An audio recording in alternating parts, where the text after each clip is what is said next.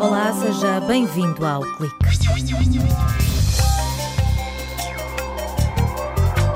Esta semana vamos conhecer um exemplo prático de cooperação entre academia e indústria. O projeto Euroc, que agora termina, ajudou a resolver problemas de várias empresas. O grupo de robótica Iris da Universidade de Aveiro desenvolveu a tecnologia necessária para tornar mais rápida e eficiente a alimentação de cartões para máquinas de empacotamento da empresa italiana IMA. A bioespeleóloga Ana Sofia Reboleira encontrou cinco novas espécies de pseudoescorpiões. A trabalhar no Museu de História Natural da Dinamarca, a investigadora portuguesa descobriu ainda cinco espécies de fungos ectoparasíticos que crescem sobre mil pés. Muito se tem falado sobre o impacto da robótica na sociedade. O Fórum Económico Mundial acredita que os avanços nesta área vão destruir 5 milhões de empregos nos próximos dois anos. Já a consultora Ernst Young estima que até 2025, um em cada três empregos possam ser substituídos por tecnologia inteligente. Mas para a IMA, líder mundial de máquinas de empacotamento, os humanos não são descartáveis. A empresa italiana uniu-se à Universidade de Aveiro para dar forma a um novo paradigma, colocar máquinas e pessoas a trabalhar em conjunto. Quando eles usam robôs, é um robô que está numa jaula e que não tem qualquer tipo de interação e é um robô, tipicamente um robô fixo. O que é que nós queríamos agora? Nós queríamos, por um lado, uma plataforma móvel uma plataforma que vai circular no mesmo espaço em que circulam os humanos em ambiente fabril e que tem capacidades de manipular objetos que são bastante difíceis de manipular porque são pilhas de cartões. Nós no final estávamos a manipular pilhas em que cada pilha tem cerca de 5 quilos de cartões e é muito fácil, se nós não manipularmos de forma correta, uma pilha desmanchar-se. E se desmanchar, depois a tarefa já não é cumprida de forma correta. Nuno Lau, investigador no grupo de robótica Iris, conta que a oportunidade de trabalhar com esta empresa surgiu através do projeto Euroc, que pretendia desenvolver soluções competitivas.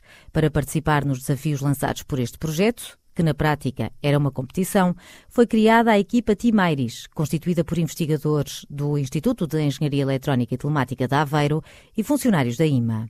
Uma das tarefas consistiu em adaptar um robô para que pudesse ser usado na alimentação automática de cartões em máquinas de empacotamento. O que nós tínhamos era de pôr a plataforma do robô que já existe a trabalhar para aquela solução.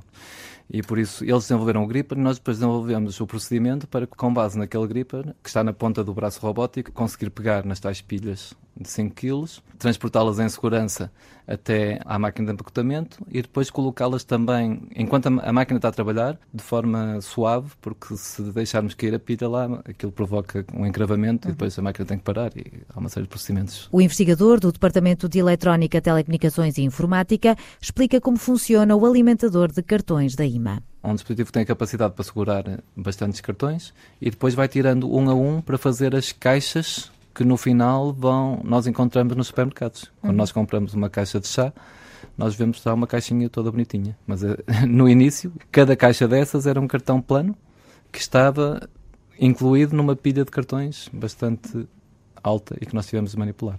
Coube à Universidade de Aveiro dar inteligência ao robô que faz o transporte das pilhas de cartões entre as paletes que estão no armazém e a máquina de empacotamento. Os investigadores portugueses desenvolveram um software que melhorou a capacidade de navegação e localização, tornando o processo mais seguro e eficiente. Assim, foi possível alimentar várias máquinas apenas com um robô. É completamente impossível, com erros da ordem de centímetros, conseguir pegar numa pilha em que em cada palete nós temos seis pilhas e elas estão juntas umas às outras. Por isso, a, a precisão que nós temos de ter para conseguir pegar numa pilha é da ordem dos milímetros. Okay? E por isso o que é que nós tivemos de fazer? Nós tivemos de desenvolver algoritmos de, de percepção, ou seja, de visão por computador, de fusão sensorial para conseguir usar a visão e também dados de outras câmaras e de profundidade, para conseguir ver exatamente onde é que estão as pilhas e depois também fazer todo o movimento do robô, em que estes robôs também têm incluídos mecanismos de compliance. Os robôs em modo compliant adaptam-se ao, ao ambiente que vão encontrando. Ou seja, se nós mandamos para uma determinada posição e ele encontrar qualquer coisa pelo caminho, ele faz alguma força, mas não faz muita força. Por um lado, isto torna a tarefa de pegar nas pilhas e pôr as pilhas no sítio muito mais robusta, porque a pilha pode não estar exatamente na mesma posição que nós pensávamos que estava, e também torna o procedimento muitíssimo mais seguro. Mas houve outras empresas que também saíram a ganhar com esta competição, que colocou parceiros científicos a resolver problemas da indústria. No caso do CERN, por exemplo, o que eles queriam era nos corredores enormes dos aceleradores de partículas que eles têm, eles têm de fazer alguns testes. E eles queriam eh, verificar se eh, uma série de microinterruptores, por exemplo, estavam a funcionar ou não.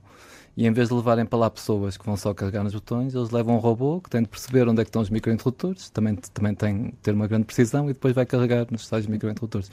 No caso da Airbus, que eles queriam era, dentro dos aviões, há uma série de operações de colocação de parafusos que podem ser feitas por um robô e que às vezes estão em sítios que são muito difíceis de aceder por humanos. E eles também queriam resolver esse problema. O projeto Euroc começou com 103 equipas que foram sendo selecionadas à medida que os desafios iam aumentando de complexidade. Nuno Lau recorda que numa das tarefas as equipas tinham liberdade para mostrar do que eram capazes. Os engenheiros da Universidade de Aveiro desenvolveram um puzzle 3D de forma colaborativa entre humano e robô.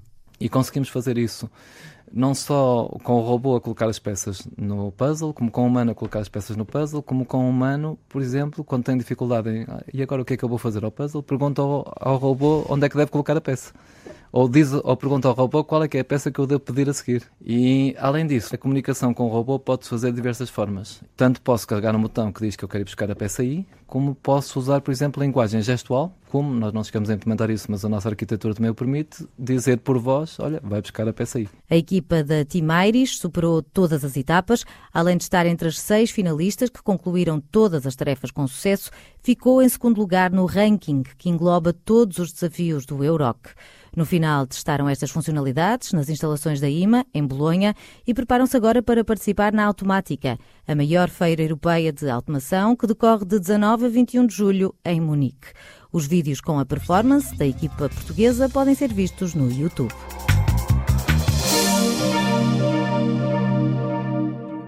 Abrimos agora uma janela para espreitar iniciativas dinamizadas na Universidade de Aveiro. A Biologia na Noite está de volta na próxima segunda-feira. Jorge Paiva, biólogo e botânico da Universidade de Coimbra, dá uma palestra sobre biodiversidade e humanidade. No mesmo dia, o evento terá também a presença de Otávio Mateus, paleontólogo da Faculdade de Ciências e Tecnologia da Universidade Nova de Lisboa. Esta iniciativa está agendada para as nove da noite no Anfiteatro da Reitoria. Já na próxima quarta-feira, assinala-se o Dia Internacional da Luz. A fábrica Centro Ciência Viva de Aveiro comemora a data com um programa de atividades que sublinha a importância da luz no desenvolvimento da sociedade ao nível da ciência, cultura, arte, educação, medicina, comunicações e energia. Destaque para a palestra de astrofotografia com Miguel Claro às nove e meia da noite, a não perder também a observação noturna ao telescópio a partir das dez e meia. Vivem nas profundezas da Terra, pertencem ao grupo dos aracnídeos e medem escassos milímetros. São cinco novas espécies de pseudoescorpiões cavernícolas recolhidos em grutas do Algarve, Alentejo, Penela e Leiria, pela mão da investigadora Ana Sofia Reboleira.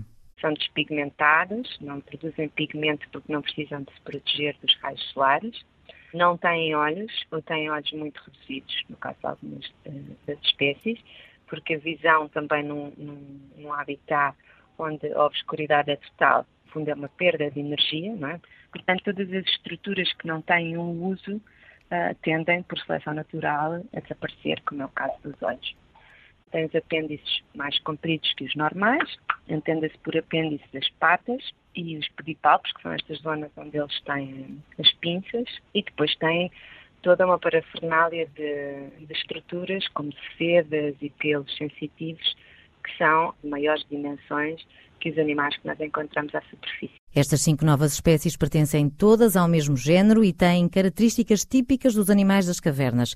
São predadores que vivem em zonas mais superficiais e são muito semelhantes entre si. As diferenças uh, a nível das espécies centram-se sobretudo nas estruturas uh, genitais e reprodutoras dos machos, da espécie e também no padrão e na distribuição destas estruturas sensitivas que ocupam as superfícies corporais dos animais.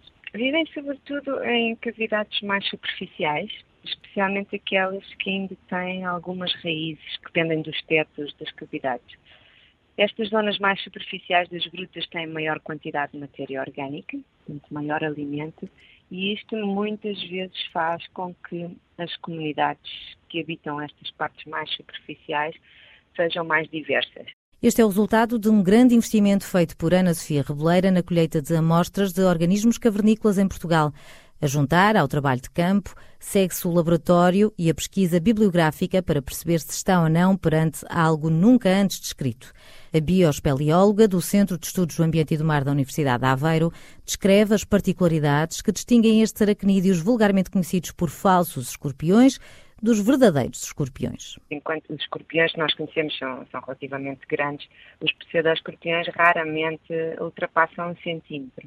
São animais com dimensões de 1 milímetro, 2 milímetros, e não são tão raros quanto se possa parecer, são, é, de facto, animais muito pequenos e por isso passam muito desapercebidos. Pois eles não têm um aguilhão típico dos escorpiões, eles inoculam veneno, mas fazem-no pela ponta dos pedipalpos, que parecem umas pinças, e que eles ostentam na parte da frente do corpo, que são aparelhos usados para, para defesa e para caça.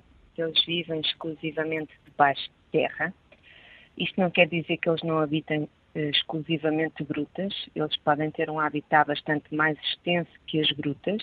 A investigadora portuguesa tem mais uma mão cheia de novidades. São cinco espécies de fungos ectoparasíticos que crescem sobre mil pés. Estavam depositados na coleção do Museu de História Natural da Dinamarca. São fungos que crescem na parte exterior do corpo, neste caso de, de mil pés, são vulgarmente conhecidos como as Marias Cafés. Portanto, estes fungos crescem exclusivamente em mil pés, portanto, nestes animais. Portanto, não sobrevivem fora do seu hospedeiro. Na última década, Ana Sofia Reboleira já descobriu 54 novas espécies. Vai continuar focada nos animais e ecossistemas subterrâneos e também nos fungos que crescem em insetos. Por hoje está tudo dito. Até para a semana.